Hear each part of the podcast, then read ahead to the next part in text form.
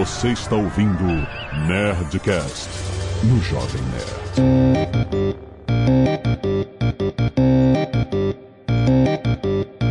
Landa, landa, landa, nerds! Aqui é Alexandre Ottoni, from Jovem Nerd, or off Jovem Nerd, eu não sei, preposições são difíceis.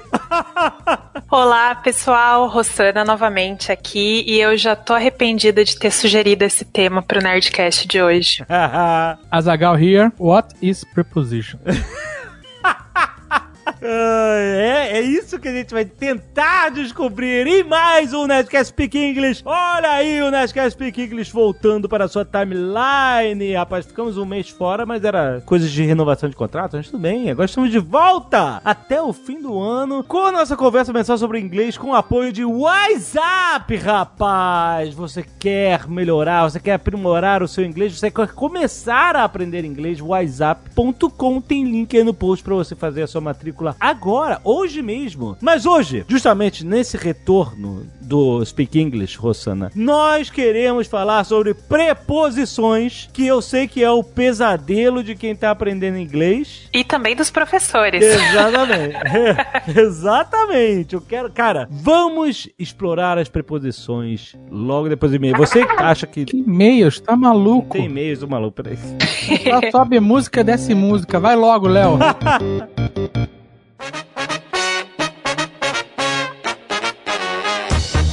As preposições. É justamente aquela dificuldade. Eu quero começar primeiro te perguntando por que, que é difícil até para professor as preposições em inglês. Então, é difícil porque, assim, nem tudo é tão lógico, né? Então, a gente tem algumas preposições que têm um significado mais ou menos fixo. Quando a gente fala, por exemplo, de tempo, de posição, mas quando a gente entra em collocations, não tem o que explicar. Por exemplo, a gente tem a, depender de. Então, em português, a gente diz depender de algo. Em inglês, não é depend of, a gente diz depend on. É, Por é quê? aí. Não sei. então, a, a preposição ela vai sempre ligar, né? É, Substantivo, pronomes, ela vai fazer a ligação de palavras para a sua frase fazer sentido. E justamente es- na hora de você entender e escolher qual preposição você vai usar em inglês, muitas vezes a gente erra porque a gente tenta traduzir a preposição em português Sim. para a preposição em inglês. Mas existem até preposições em inglês que têm sinônimos em relação ao português e que a gente tem horas que usa, tem horas que não usa. Por exemplo, a preposição para, Uhum. que a gente pode botar Era to e for que você ia perguntar a é. diferença? to e for, exatamente. A, a preposição para, que pode ser to, a- né? Para, to. Ou para, for. Uma coisa para você seria for you. Ou seria to you. É, eu adorei que você começou já com a voadora no peito, né? É difícil saber, cara. é difícil, pois Não, mas é. peraí, para você é for you. Ou Não é to you? Fácil. Mas pode ser to you também. Mas se você usar o for you, tá certo. E é só você lembrar de 4U. É verdade, é verdade, funciona. Não, mas to you tá certo ou não tá? Tá errado. To you tá certo também. Caraca, tá vendo? É, então, Depende do contexto. Depende do contexto. Então, sei lá, vamos usar, por exemplo, a ideia de mandar um e-mail. Então, eu vou pedir pra você, Alexandre, can you send the email to him? Então, você pode mandar o e-mail pra ele? Uhum. Então, você vai mandar o e-mail pro Dave, perfeito, né? É, mas por que não é for him? Então, pode ser também. Ah, porra, aí tu É. me ajuda. É, pois é. Porra, mas aí não tem dificuldade nenhuma. Não, Não, mas... mas então, Você pode ser. calma, bom. gente. Esse é o problema de falar de preposição. o pessoal entra em pânico muito rápido. Ah, eu tô achando ótimo. Se eu posso usar qualquer um dos dois, pra mim, puta, perfeito. Moleza É, proposição. então, você pode usar os dois, só que o for, ele, na verdade, tem um sentido ambíguo. Então, ele pode tanto significar que você vai mandar alguma coisa pra ele, quanto que você vai mandar alguma coisa por ele, seria no lugar dele. Hum. Então, vamos supor que, tá, o Alexandre não tá disponível, mas eu preciso que esse e-mail seja mandado. Eu vou chegar pra você, Dave. Dave, can you send the email for him? Então, que seria no lugar do Alexandre. Ah, ex- exato, faz sentido. Que seria tipo on his behalf. On his... É, no meu lugar, no meu lugar. Aí, aí, aí, aí, Não falei? aí complica, aí muda completamente o sentido da Muda parada. Completamente, é outra coisa. Você tá falando outra coisa, exatamente. Sim. Manda isso pra mim? Manda isso pra ele? É, exatamente. É. É, então você faz algo para alguém ou por alguém. Por. Isso, aí. Faz isso para ou por. E o for seria por. Isso. A gente tem um anunciante que chama Easy Sim for You. Não, Easy Sim for You ou to you? Mas agora, qual é o nome do anunciante? Nossa, que vergonha. Não, a gente tô- tinha, né? Tinha esse anunciante. Você acabou de perder ele. Não, não, é Easy Sim for You, porque tem o 4. É. O negócio é que o for you, ele pode significar os dois, tanto por quanto para. Mas pra Aí- esse cara funciona bem. Isso é exato, né? Tanto faz, a mensagem dele é as duas. Exatamente, então tá, tá servindo. Lógico, tem que ter o contexto, né, pra esclarecer se é o por ou o para, mas é legal saber essa diferença, principalmente se você quiser dar a ideia, né, de que você tá fazendo algo por alguém. Eu não quero Que aí fazer você nada não por vai- ninguém. Se eu não quiser nunca fazer nada por Então, ninguém, então você só usa o to. tá resolvido o meu problema. Por exemplo, I bought this for you. This is my. Certo? Eu comprei isso pra você. I bought Sim. this for you. É, esse for, ele já, ele vai ter os dois sentidos. Ele não pode falei. ser. Olha É. só que fudido. Ó, presta atenção. Porque, por exemplo, você fala assim, I bought this for you. Você poderia estar dizendo, eu comprei isso. Ah, tipo assim, ah, meu Deus, eu não sei o que presente eu, quero, eu vou dar pra minha esposa no aniversário de casamento. Aí fala assim, I bought this for you. Ou seja, eu comprei isso pra você, dá pra ela. Entendeu? Sim, então você comprou isso, sei lá, o fulano comprou isso on your behalf. On your behalf, é, por você. Mas porque o contexto esclarece, né? Que você não teve tempo de comprar, a pessoa fez isso por você. Então, mas aí, nesse caso, você usaria o for, não usaria o to. Usaria o for, isso. Agora, se eu quiser falar assim, te dar um presente, falar assim, I bought this for you, também funciona? Funcionaria, funcionaria, mas assim, eu como preferência pessoal, pra não me confundir, eu prefiro usar o for só quando for, tipo, on someone's behalf, e o to quando é, tipo, para alguém. I bought this to you. Funciona? Tô achando estranho essa frase. Funciona. Na verdade, fica estranho porque você não usa I bought this to you. Você diz I bought you a gift. Tá bom, é péssimo exemplo. Aluno querendo dar exemplo. Não, mas funcionaria assim. I bought this to you, é, estaria ok. Tem um tipo de construção que o pessoal. Eu percebo que muitos alunos eles acabam usando o to duas vezes e você tem que usar o for e o to, por exemplo. Hum. Para ele fazer. Eu já ouvi muita gente é, dizendo to him to do. Quando você tem construções assim, tipo, para ele fazer, para ela chegar, para ele ir, a gente sempre usa essa duplinha for to nessa ordem. Então, for him to do, for her to go, for them to stay. Então é sempre assim. Eu acho que essa é uma construção que dá pra memorizar, assim, pra não cometer erros. Mas é só porque soa estranho ou simplesmente porque tá errado to you to do, alguma coisa assim? Simplesmente não é usado. Não é, não é assim que se usa. Sempre se usa for you to. For you to do. Nesse tipo de construção. Faz sentido. Chapter 13 The book is on the table. Que mais que temos de preposição sinistra pra confundir a nossa cabeça aqui? Ai, os famigerados in, on e at, né? Teacher, qual que usa? Isso é clássico. É, pois é. É, Vocês sabem, vocês lembram? Falando de, de tempo, por exemplo, dias. Eu sei que a, o significado base é Uhum. in, é tipo dentro de alguma coisa. Uhum. Tá dentro, inside, in. Aham. On é sobre alguma coisa. Isso. Tipo, sobre a mesa, alguma coisa assim. The book is on the table. Clássico. Uhum. E o at é para um lugar físico, um lugar geográfico. Isso é o que tem na minha cabeça. Mas aí, lugar geográfico, você diria tipo at Canada, ao invés de in Canada. Aí que Aí já não complicou. dá, né? complicou. Exatamente. Aí que tem as armadilhas. Pois é. Bom, via de regra, quando você fala nome de países ou cidades, é sempre in. I'm in New York, não I'm at New York. Não, I'm in New York. I'm in New York. I'm in Curitiba, I'm in São Paulo, é isso. Uhum, sempre in. É, essa é facinho, assim, porque não tem exceção. Parênteses, a gente deve falar o nome da cidade em português com sotaque de brasileiro ou sotaque de gringo quando tá falando inglês? Ai, nossa, boa pergunta. I'm in Rio de Janeiro. Rio. Rio. I'm in Rio. I'm in Curitiba. Então, quando eu tô Curitiba- falando. Não tem sotaque, é horrível. então, eu já tentei falar Curitiba e ninguém entende. Ninguém sabe. Eu acho que você não tem que falar com sotaque, é ridículo. Então, mas Rio, tu falar. Quando você, porque, ó, depende se a pessoa conhece ou não. Porque todo gringo conhece Rio de Janeiro, sabe que existe, no mínimo. Então já ouviu a cidade ser mencionada como Rio. No mínimo Rio. Não, entendeu? Então quando você fala assim, de onde você é? De onde você nasceu? Eu falo assim, ah, I'm from Rio. Se eu falar assim, I'm from Rio de Janeiro, vai- o cara vai, não vai entender. É, eles não vão entender porque o R em, Ah, não, é, mas em daí o problema é som dele. de. Ah, eu, porque o nome da cidade é Rio de Janeiro. Não, eu sei. São Paulo e Curitiba. Então, mas quando você fala de Londres, você não fala London, você fala Londres, que é uma tradução do nome da cidade original, que não é. Não, eu falo no Brasil, Londres, mas se eu tiver que falar com um gringo, eu vou falar London, claro. Vou falar o nome certo. Tudo bem que ninguém Mas- chama Alemanha pelo nome certo, então essa regra morreu agora, né?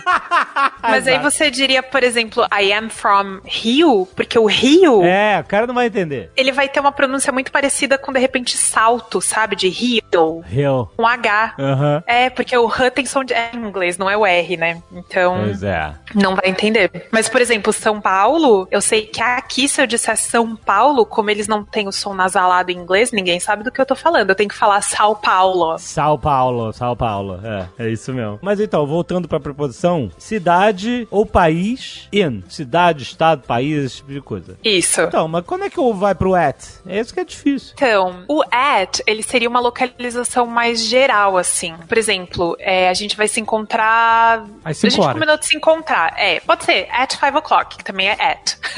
Mas, por exemplo, a gente vai se encontrar. Aí você me liga, se pergunta, pô, onde é que você tá? Aí eu vou te falar, I'm at the shopping mall. Então, tipo, eu tô no shopping. Aham. É, você não sabe exatamente onde eu tô, se eu tô no estacionamento, se eu tô na praça de alimentação, mas eu estou na localização geral do shopping, da área do shopping. Então, essa é a ideia do at. Eu, peraí, eu tô tentando quebrar isso em uma regra. Cidades, países são nomes próprios. Isso. Tem a ver com nome próprio? Não tem. Tem a ver com o nome da cidade, sim. Nomes. Sempre que você tem o nome da cidade, o nome do país é in. Tá bom. E aí, locais, supermercados, shopping, no estacionamento, tudo at.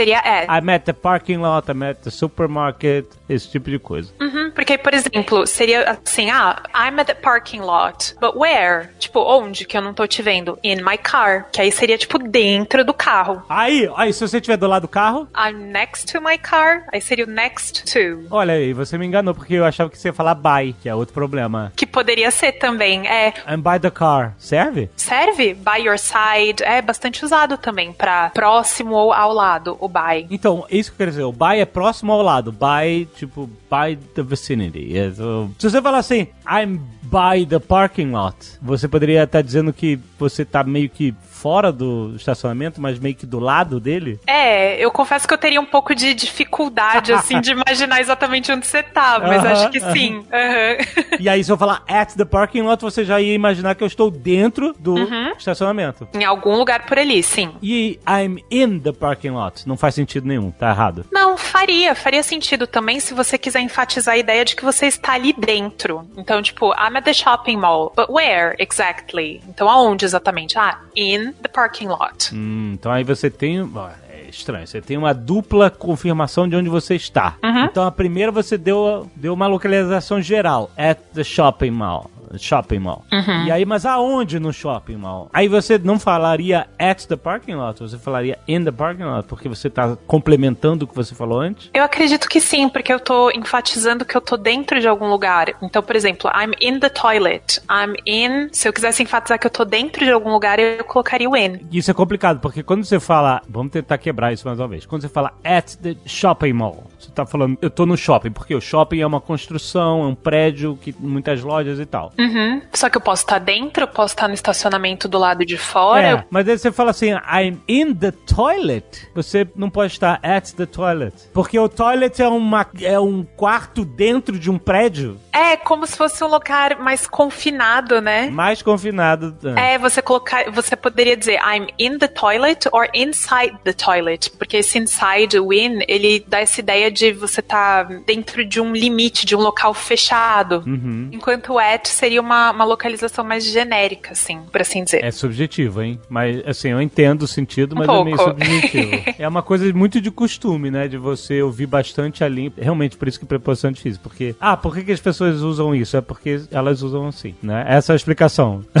É, a gente tenta sim estabelecer algumas regras e alguns limites, mas é tudo um pouco maleável, né? Sim, deu pra entender agora bem. Agora, qual que é a diferença de in, into e within? ah, muito bom, muito bom. Eu já usei within, eu adoro quando eu uso within. Eu acho within É chique, irado. Não é uma palavra chique? Eu acho. Como é que você usa? Putz, não tô lembrando agora o, o exemplo prático, mas eu sei que o within é quando uma coisa vem de dentro de algo, certo? Você tem isso dentro de você, na sua alma, sabe? Tipo assim, é... é Então, não é necessariamente que vem de dentro, mas ele tá meio que circunscrito nesse lugar que é dentro de você, não é? Eu lembro que um um conceito com um título de filme ou de quadrinhos, ou coisa que eu lembro bastante de, de ver isso, um subtítulo de filmes, que é The Enemy Within, né? Eu acho que Uhum, tem. sim. Ou seja, o inimigo que está infiltrado dentro da. Entendeu? Você tem uma, sei lá, CIA, e aí você tem dentro da CIA um espião um duplo, Isso. né? E esse cara é um enemy within, porque ele tá dentro da.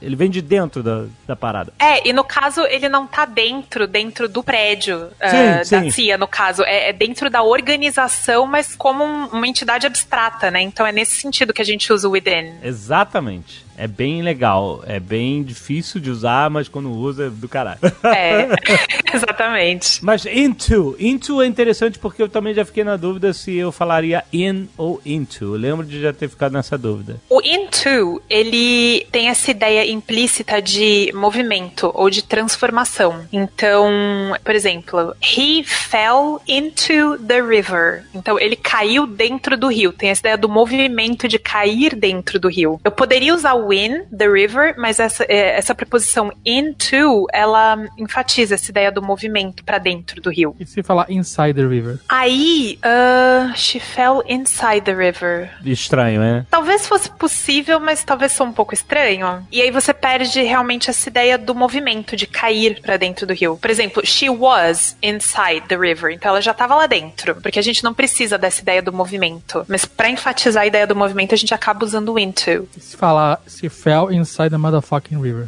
Porra. Não dá mais, Não não. muda nada, você tá botando um adjetivo aí.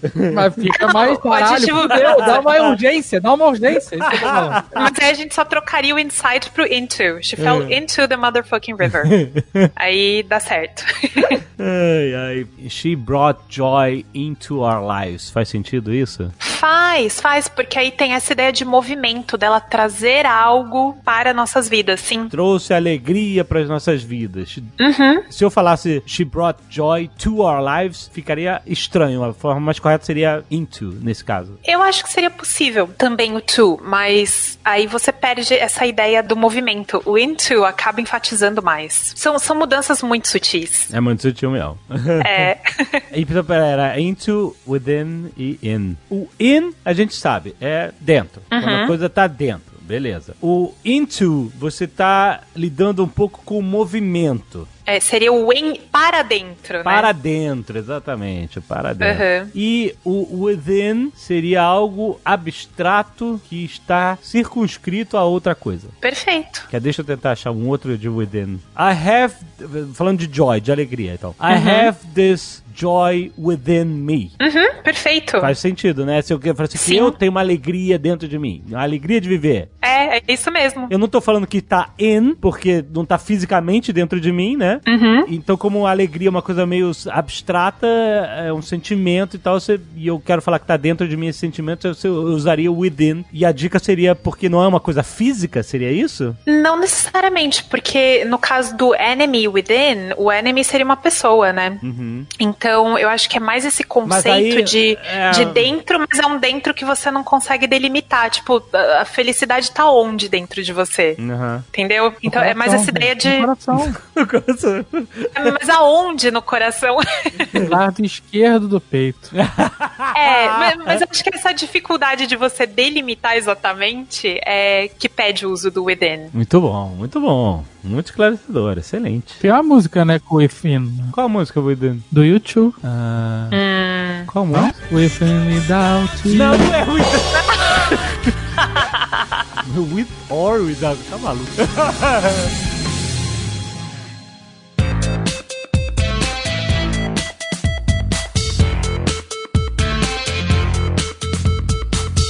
Mas o on, the book is on the table, é, é fácil quando você tá falando sobre um- uma coisa física que tá aí na sua frente, né? Tipo, the, the book is on the table. Sim. Outro exemplo é She's on the dance floor. É isso, por exemplo. Ela, Uhum. ela, ela tá dançando, né? Sim, é, implica você ter uma superfície e algo em Isso. cima tocando essa superfície. Uhum. The actor is on the stage, né? O ator está no Exato. palco, né? É, A gente usa no proporção de lugar, mas no inglês, né, a gente, a gente vai usar o on quando tem essa ligação de algo sobre uma superfície. Isso é fácil, beleza. Exato. Quando é que o on começa a ficar mais dificinho? Ah, deixa eu ver. Fala de tempo? Talvez, porque o tempo já, já não é. Não é que você está sobre, né? Por exemplo, on Monday. Exato. Tipo, você está sobre a segunda-feira, né? Por que não in? Aí, né, a resposta é porque não. Então, qualquer dia da semana vai ser on. Quando é que vai Isso. rolar isso? On Monday, on Saturday, on Friday. É isso, né? Uhum. On the weekend. On the weekend. Ou então, sendo mais abrangente, be there on time, né? Ou seja, Uhum. esteja lá pontualmente, né? On time. I'm on, né? Você tá usando on. É, eu acho que o interessante é que nesse exemplo dá pra você pensar que a pessoa tá, tipo, em cima da hora, né? Então seria on time. Uhum. É, é, exatamente. É, aí a gente já mudaria pras outras preposições, né? De, pra falar de tempo, né? Dia do mês, dia. Enfim. E- então, falando de tempo, que a gente tá falando de on Monday, on the weekend, etc. Mas se eu for falar de uma data, Com o dia ou sem o dia? Ou só o dia? não, o dia, o dia do mês, o número do dia, o que que você acha? at, É on. é on? Tipo, on the first, on the tenth. On the 10th. É, não, tá certo, é verdade. Eu já usei certo e eu falei errado aqui, passei vergonha à toa. eu tô lembrando de e-mails que eu escrevi que eu escrevi certo. Quando for dia e mês, também é on. Também é on. On March 5th, on Sim. the 5th of March, não importa como você coloque o mês antes ou depois, É sempre on. é sempre on. É, só vai ser diferente quando for só o mês. Então, tipo, in March, in July. Aí é porra, Rossana. Sim. Aí não. Hum. É, então, eu sei. Não fui eu que inventei, só tô aqui ensinando. Vingadores. Quando é que vai estrear Vingadores? Vai ser em abril. Você falaria, Uhum. se você fala só um mês, você falaria, ah, Vingadores estreia In April. in April. Uhum. Agora, se você quiser falar o dia, que é dia 24 de abril, Avengers will be out on April 24th. É isso aí. É tricky. É tricky. É, pois é. Mas é isso, assim. Eu acho que dá pra decorar. Tipo, mês e ano é in. Então, in March in 2019. In 2019. É, on dias da semana. Dias da semana, dia do, dias do mês, fim de semana. Uhum. Por exemplo, weekend, e, e quando a gente fala dia útil, é weekday, seria, né? Mesma coisa. Sim. On the weekday. É, cara, é, é, é um desafio lembrar dessa É, história. pois é. Chapter 13. The book is on the table. Eu juro que eu tô tentando facilitar pro pessoal, mas é que tem muita exceção. Mas, por exemplo, quando- voltando lá pro on como posição, a gente usa também pra falar de muitos meios de transporte. Então, por exemplo, on a bike, on a motorbike, on the bus, on the train. Ah, mas calma aí. Então, só que aí você fala in the car. Ah, não, cara. Peraí, calma, calma, calma, calma. Porque, por exemplo, num, num ônibus, Uhum. você tá dentro do ônibus. É, então, você imagina que você está sobre o ônibus e ele tá andando, Aí né? não, aí é surfista. Eu acho que você diria on the surfboard também. Caraca, não, peraí, peraí. Então, se você estiver no ônibus, não importa onde, dentro do ônibus ou surfando o ônibus, você está on the bus. Sim, on the bus. Do lado de dentro ou lá em cima é on. Se você estiver no trem, você está On the train. on the train. Dentro ou surfando. Também. Uhum. Se você estiver no carro, você está in the car? Pois é. Porra, cara! Aí não! Se você falar, "Tá, eu estou on the car, não vai fazer sentido? Vai ficar muito estranho, muito estranho. Aí, aí a, a impressão que a pessoa vai ter é que você tá, sei lá, sentado no capô. Será que a gente pode dizer que é uma coisa individualista? Você tá dentro do seu carro, seu individualista e tal. Agora, quando você tá on the bus, on the train, você tá no transporte coletivo com todo mundo, você tá entrando. Não, não, não consigo criar uma, uma correlação. É, talvez dê pra pensar que de repente o carro é, é mais confinado, então talvez por isso seja in. Aham. Acho que se, se ajudar o pessoal a lembrar, eu acho que pode ser uma explicação. E, e se, fácil de lembrar, não é pelo tamanho, é você tá on the bike. Uhum, sim. Porque não tem como você tá dentro da, da bike. Aham. E moto a mesma coisa. Aí, ônibus e trem é on. Isso. Uhum. É isso. Bicicleta é on. E avião? Avião. O que, que vocês acham? On the plane. Ó, porque negócio de transporte coletivo aí. É on the plane, on the aí, plane. caraca, eu tô criando a regra aqui. Quando o transporte é coletivo ou ecológico, é on. Quando você tá sozinho, é um egoísta e tá poluindo mais do que os outros, é in. Não, mas olha só, se você estiver na Harley Davidson sozinho, você tá on também. É on Tá, também. Então quando você tá ao ar livre, é on. é, porque você não pode estar indo na, na motocicleta, é impossível. É. Agora eu quero perguntar uma coisa, usando esses conceitos, e se você estiver num tuk-tuk? Aí você tá fudido. É.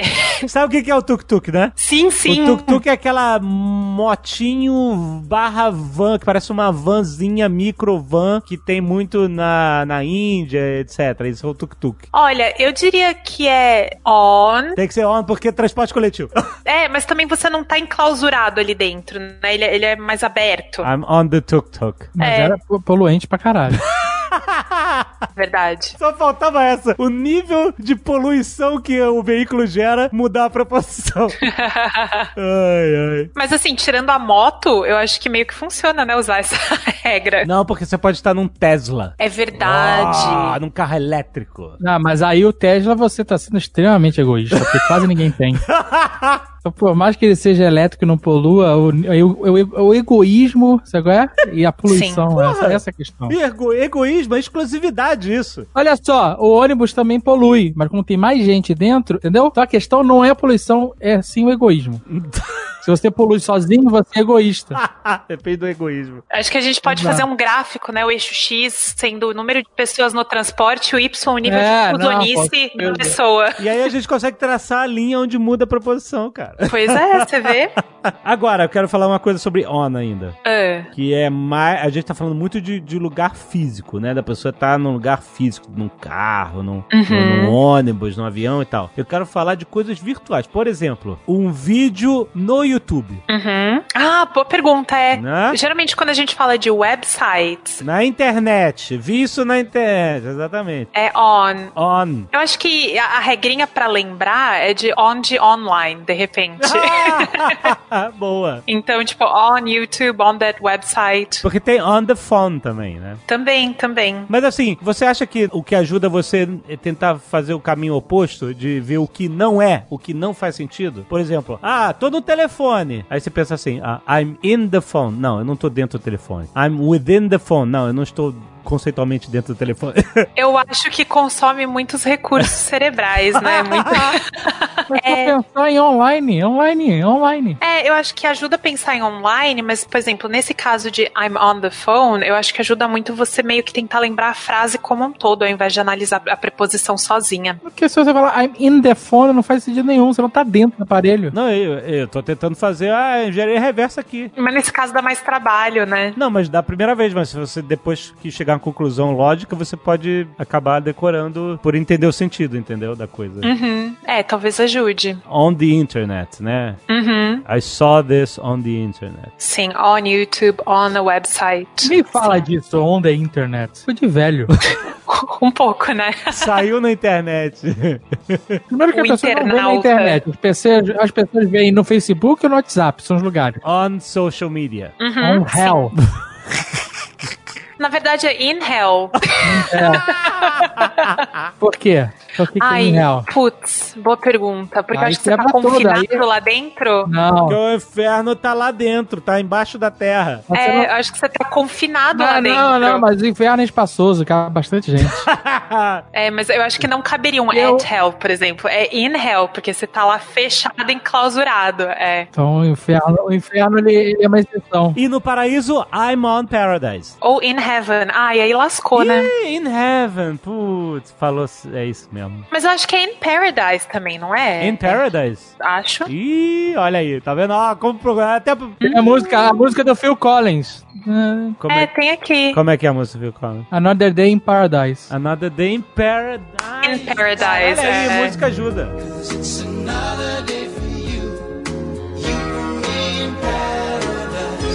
E tem, Sim, tem música ajuda bastante. Tears in Heaven, do Eric Clapton. Tears in Heaven. Boa, muito bom.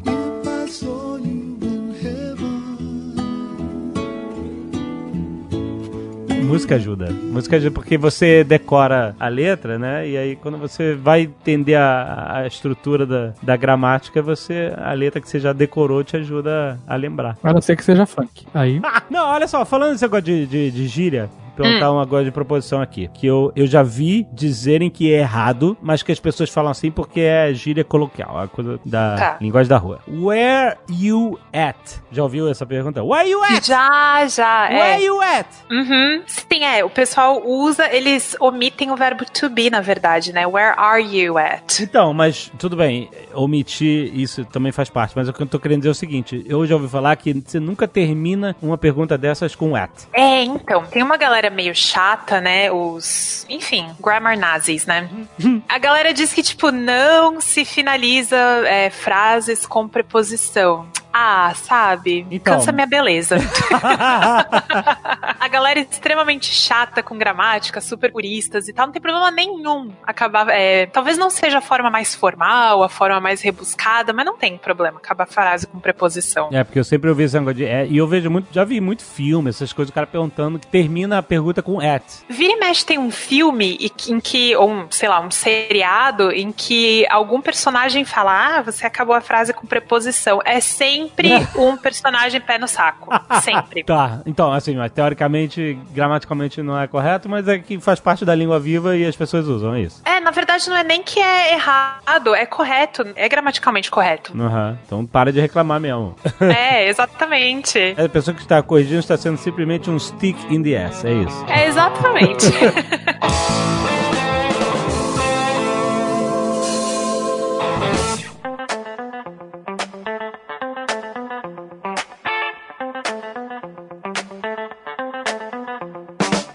Bastante de on. Agora, Bastante. quero perguntar. Agora vamos falar de off. Ai, Vambora. Jesus. Off ou of? Ai. Isso é uma boa, aproveita a pronúncia, a gente fala errado, né? Making off é, seria making of. Exatamente, porque tem um F só. OF é. Ah, dona Rossana. Muito bem. Sim, tem uma diferença. Um F só tem som de V. Uhum, Quer dizer, um F terminando num, num F só. Terminando no F. sim. Por exemplo, é, of, eu tô falando aquele o, OF, né? Tipo, making of. Exato. Uhum. Agora, o canal off, de off-road, essas Uhum. coisas, aí tem dois Fs, off. Isso, e aí é bem o F mesmo, isso. Não, mas deixa isso pro speaking English de pronúncia. Vamos, vamos falar da. Mas Peraí, Tá peraí, calma, não, calma, peraí. Tem, é importantíssimo. Quando alguém manda uma mensagem e você acha uma merda, então é AF. É isso? É AF com som de F. Se você escreveu AF, aí seria AV. Ave, ave. AV. Ave Maria, já emenda. Não. Exatamente. Muito bem. Muito bem. Então, a preposição em si, a preposição OF, of. Uhum. Tipo, a friend of mine. Isso, um amigo meu. famoso. Então, esse O, esse of, ele é possession, é possessão. Não, possessão não, que parece possessão demoníaca, né? É posse, posse, desculpa. Indica posse. A friend of mine. Ou seja, uma, É. é. não é uma posse física, mas é, enfim, eu entendi o sentido. Né? É, nesse caso, posse ficou meio estranho, mas, por exemplo, the president of the United States. Então, é o presidente dos Estados Unidos. Seria, Ele pertence aos Estados Unidos. Certo. Mas assim, quando que fica dúbio o uso do of? Com algum substituto? Eu acho que o of, ele causa bastante dúvida quando a gente tem o possessivo. Então, por exemplo, the car of my brother. E a gente tem my brother's car. É, normalmente eu usaria esse apóstrofezinho, my brother's car. Então, mas o que acontece é que isso acaba sendo muito difícil pro pessoal que tá em níveis mais elementares do, do aprendizado e, e é muito difícil você usar o apóstrofe S. Então o pessoal acaba usando of demais, acaba Tem uma frase de filme que eu já ouvi várias vezes que é tipo assim: You're not the boss of me. Ou seja, você, não, você não manda em mim. Você não é meu. é, literalmente seria: Você não é o meu chefe. Sim, é que tipo, you're not my boss. É, então, aí, beleza. Mas you're not my boss, você poderia dizer pra um colega de trabalho que, de fato, hierarquicamente não é o seu chefe. You're not my boss, entendeu? Mas quando você tá querendo dizer pro cara, você não manda em mim, eu vejo as pessoas usar, you're not the boss of me. Sim, porque acabou convencionando, né? Que essa expressão the boss of me é, é como se fosse uma forma de enfatizar, né? E acabou convencionando que quando a gente quer dar esse sentido, a gente usa the boss of me. Ou então I'm not the boss of you. Aham, sim, também. Você tá usando isso de um sentido figurado, né? De eu não sou seu chefe. Não é que você não é literalmente. É, na verdade, eu acho que pode até ser entendido como literalmente. Tipo, você não é meu chefe, o que, que você tá, né? Me falando o que fazer, ou. É, eu acho que o sentido é literal, mas o negócio é esse the boss of me, eu acho que enfatiza muito essa ideia do chefe, tipo, do meu chefe. A pessoa que manda em você. É. Exato, é. Eu acho que é por isso que se usa essa construção mais. que pra gente parece estranha, né? Uhum, é. E a gente tem o off com dois Fs, né? Que também é uma preposição. Mas aí você, ela normalmente não é usada. A gente não fez episódio de, de você criar de palavras compostas. Dos phrasal verbs. Um phrasal verb, exatamente. Não é muito usado só nos phrasal verbs. Tipo, get off. Pode ser, pode ser um phrasal verb, mas, por exemplo, é, você deu a, a ideia do off-road, não deu? Sim, Nesse caso, é uma preposição, não é um phrasal verb. é verdade. Eu acho que se tiver teacher me ouvindo, eu acho que eu dei até uma mini canelada. Talvez seja até um advérbio, mas, mas vamos lá. mas vamos lá pro significado, não pras tecnicalidades. Qual seria o significado do off em off-road nesse sentido? É que você tá fora da estrada, né? Você tá Uhum, sim. Então ele tem essa ideia de away from. away from. Ok, sim. Que nem o canal off. Canal off é isso. É, né? é, ó. é uma simplificação mais abrangente disso, de você tá fora do... Da do- cidade, da fora do estresse. Exa- exatamente. Fora do tempo e espaço normal, porque tudo é em slow motion. Tudo, né? As ondas lá, né? Quebrando. Eu, eu, eu acho que o, o subtítulo desse canal devia se chamar assim, Off, e o subtítulo é Sua Vida é uma Merda. Pois é. Olha só o que esses caras estão fazendo. É um canal triste. É, ele é pra você se sentir mal. Pra você, caralho, cara, o que, que eu tô fazendo aqui no sofá vendo essas pessoas vivendo? A gente estava com um sentimento muito errado aí, porque eu não tenho esse sentimento vendo esse canal, não. Ué, que você não tá se vendo no espelho. Porque se você se olhar Não. no espelho vendo o canal off, é justamente essa é a tristeza do canal off. É, é é. você sentar no sofá vendo um monte de gente vivendo. Podia estar surfando, podia não Primeiro. precisar ter que trabalhar pra viver. Tá errado, Jovem Nerd, porque, primeiro, ninguém assiste o canal off. Se você assiste o canal off, aí você realmente é um derrotado. Ele fica off. ali no fundo da padaria, né? ah, entendi. só é canal de passagem. Entendi. É canal de passagem. Você tá no barbeiro, tá na academia, tá na padaria e tá passando o canal off. Tá. Se você optou pelo canal off, aí realmente essa vida é desgraça. Exato, isso, eu tava falando, me referindo a isso, exatamente. Bom ponto. Olha só, por exemplo, no Blade Runner, aquele balão, aquele Zeppelin, ele anunciava as Off-World Colonies. Ele falou assim, venham para as Off-World Colonies, que é justamente, né, as colônias fora da Terra, né? Isso, essa ideia de away from, exatamente. Away from, exatamente. Chapter 13. The book is on the table. Agora eu queria falar um pouquinho de como que saber o significado de preposições ajuda você a expandir o seu vocabulário. Aham. Por exemplo, o que, que significa over? Over. Over depende. Over pra mim significa too much.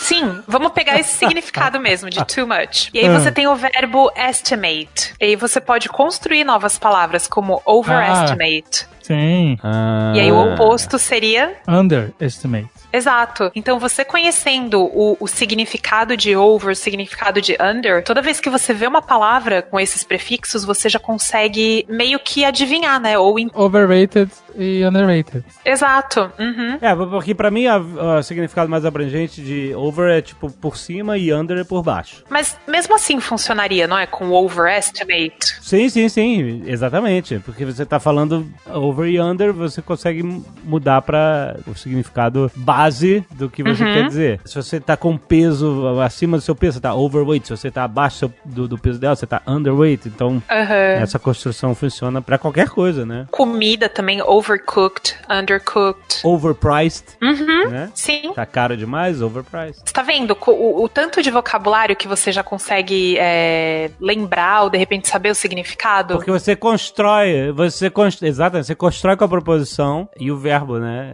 É, Uhum, sim. então, é interessante. E aí tem, por exemplo, outra preposição que o significado ele não é tão automático, mas usar out no sentido de mais que. Geralmente out a gente pensa em fora, né? Hum, Sim. Mas quando a gente tem verbos, por exemplo, outlive, outgrow and outsmart, aí você tem esse sentido de mais que. hum, outsmart, outsmart eu conheço.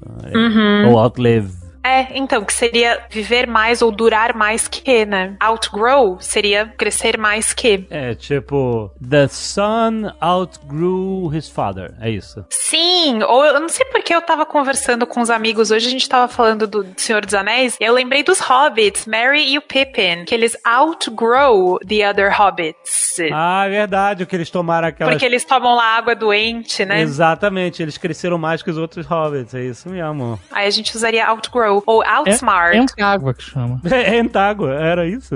A água do É, eu tive um amigo, inclusive vou dar os créditos aqui, Francis. Uhum. A gente tava tentando, enfim, achar um nome pra essa água dos entes, aí ele, ele surgiu, é, ele teve a ideia de aguardente. Nossa, mãe! Muito boa, né? Então, enfim, se surgir algum bar aí, Francis, você pode correr atrás, patentear o nome que. Mas a Outsmart é, é já vi bastante usado. Outsmart seria você, assim, teoricamente ser mais esperto que alguém, mas, tipo assim, Sim. é, ele tem um sentido mais abrangente, tipo... Levar vantagem, é mais ou menos isso. é, exato, uma vantagem mais abrangente. Mas se outsmart é mais esperto. Isso. Out, outlive é a que vive mais. Aham. E E outgrow outlet? é aquele que deixa mais barato. Ai, ai, ai, Sei lá.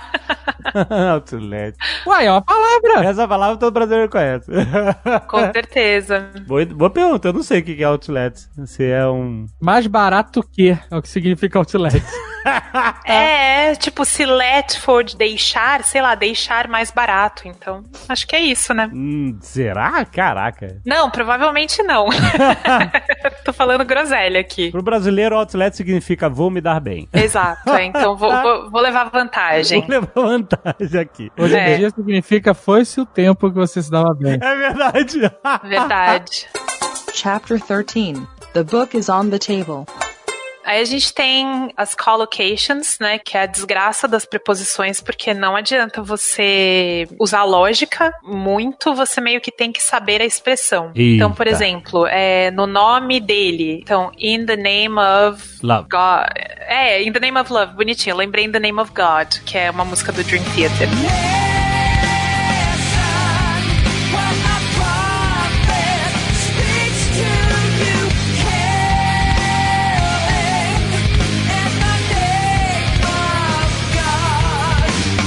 Caraca, olha aí. Eu lembrando de YouTube e a Rossana rock and roll aqui. é, tá certo. que mais? Tipo, a favor. Não sei que preposição vocês pensariam em usar, mas seria in favor of. Certo. Então, sempre que você aprende essas expressões, a minha recomendação é sempre memorizar como um todo, né? Então, por exemplo, o depender, ao invés de você só aprender o depend, você já decora com a preposição. Então, depend on. Ah. Então, tipo, ah, vou participar. Em português a gente diz participar de, né? Aham. Então, em inglês é participate in. Caraca. É, então quando você aprende participate, já dá uma olhadinha no dicionário na preposição, anota no seu caderno com a preposição, pra você sempre lembrar dos dois como uma entidade só, né? Pra não correr o risco de errar. Mas isso não muda, dependendo do contexto? Vai ser sempre participate in? Sempre. Uhum. Hum, alguns verbos, alguns adjetivos podem ter mais de uma opção, mas não é que vale qualquer coisa, não. Tem aquelas opções e, e você não pode sair daquilo. Eu lembrei agora de uma preposição que eu usei errado numa entrevista e alguém me corrigiu. Eu falei, caraca, olha aí. E aí você nunca mais esqueceu, né? Nunca mais esquecer. Que é on the other hand. Ah, então, sim. No sentido de Por outro lado. por outro lado, exatamente. Ah, você faz isso, por outro lado, você faz aquilo. Uhum. Só que eu falei numa entrevista, numa dessas entrevistas que eu fiz, in the other hand. Te corrigir ali na entrevista mesmo? Não, não, nos comentários do vídeo. Ah, depois. tá. Porra, seria muita sacanagem. Imagina, né? Você tá falando in the other hand, a pessoa on. É. Caraca, já pensou? Não, é, in the other hand, é, o que, que me falaram era que se eu falar in the other hand, eu estou falando de algo fisicamente Na sua mão, né? na minha mão, é, ou na mão de alguém e tal. Mas, e quando eu falo on the other hand, aí eu transformo o significado da frase, onde a gente traduz por outro lado, né? Sim, sim. É, então, assim, é interessante falar como uma preposiçãozinha, por isso que ela é o terror de todo mundo que aprende inglês, uma preposiçãozinha muda o sentido de uma frase. Sim. É claro que a pessoa, quem eu tava, eu não lembro quem foi, mas eu- a pessoa entendeu e, e respondeu. Nossa, que engraçado. Você lembra do erro? Lembro do erro, não lembro da entrevista. Caramba. Pra você ver como ficou marcado. Porque, porque eu Sim. falei, ai, que vergonha. Putz, agora eu aprendi. Então, a pessoa entendeu, beleza, mas assim, é, depois eu nunca mais esqueci que era justamente essa. Como existe uma mudança muito grande de, significado com uma única preposição diferente, entendeu? Sim, e aí você tenta memorizar a expressão como um todo, né? On the other hand. Virou uma coisa só pra mim, é uma palavra única on the other hand. Aham. É, não, mas aj- ajuda muito. Exato. Sim. Eu tenho uma, uma que Diga. realmente é, essa é sinistra. Among. Certo? Uhum. Among significa entre, né? Entre ma- algumas coisas, né? É porque assim, entre é between. Sim, entre dois. Entre duas coisas. Olha isso, boa. Uhum, cara, essa é específico. Among significa entre múltiplas coisas, exatamente. Então, por exemplo, Sim. eu estava ah, misturado na multidão. Tipo assim, eu esta- I was among the crowd. Seria isso? Sim, ou estou entre amigos. I'm among friends. I'm among friends, exatamente. Uhum. Porque, você- olha só, muito bem, porque você fala assim, I'm between friends, Eu vou entender que tem mais dois. e que eu tô fisicamente no meio e tem dois amigos do meu lado. É isso, se eu falo I'm between friends. uhum. Agora, se eu falo I'm among friends, eu já mudo o sentido pra eu estou aqui entre amigos. Sim, é isso mesmo. Estamos juntos aqui, os amigos juntos, curtindo, entre amigos. Estamos aqui entre amigos. We're among Uhum. friends. É isso mesmo. We're between friends. Você pode falar assim, between you and me, tararéu, tararéu, fofoca. Aham. É, entre, aqui, entre a gente, entre nós aqui, ó, papo reto, between Sim. you and me, ok. Mas o among tem, tem mais gente. Então, aí eu pergunto, o Among tem sempre mais gente, mais coisas e, e um conceito até mais subjetivo como esse Among Friends, né? Entre amigos, né? Pode ser o mais subjetivo, mas pode ser físico também, né? I'm among. É. Não existe o amongst. Hum, boa pergunta. Sim. Essa é a minha dificuldade fudida. Então, na verdade, amongst é tipo um among mais fresco. ah, é? É, mais formal. De, de, de significado não, não tem diferença. Não tem diferença? Puta, eu ficava assim, meu Deus, quando é que usa among quando é que usa amongst? É, então, ele, na verdade, ele é menos comum, mais formal, só isso. Hum, ah, meu, pô, me tirou um peso das costas aqui. Não tem que mais decorar esses amongst. É, não, imagina. Você poderia falar assim, we're amongst friends. Nossa, sim, com monóculo, né? Ah, Excelente. Sim, poderia. Ai, ai, ai. Muito boa, muito boa dica.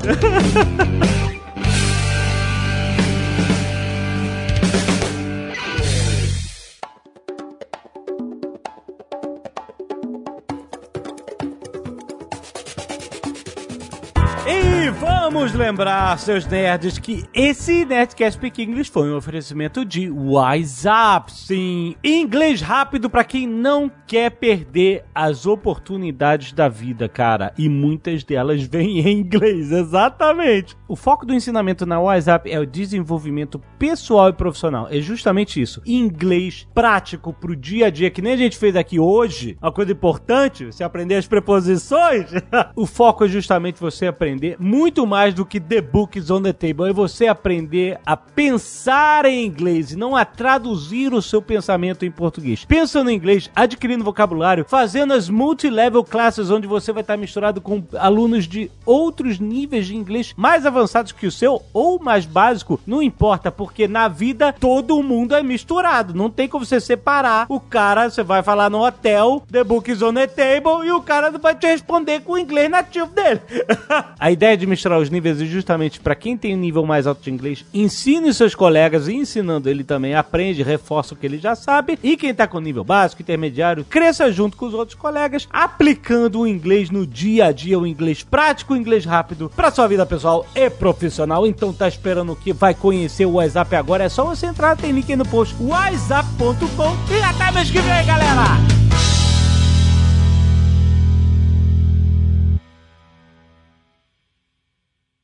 Este Nerdcast foi editado por Radiofobia, podcast e multimídia.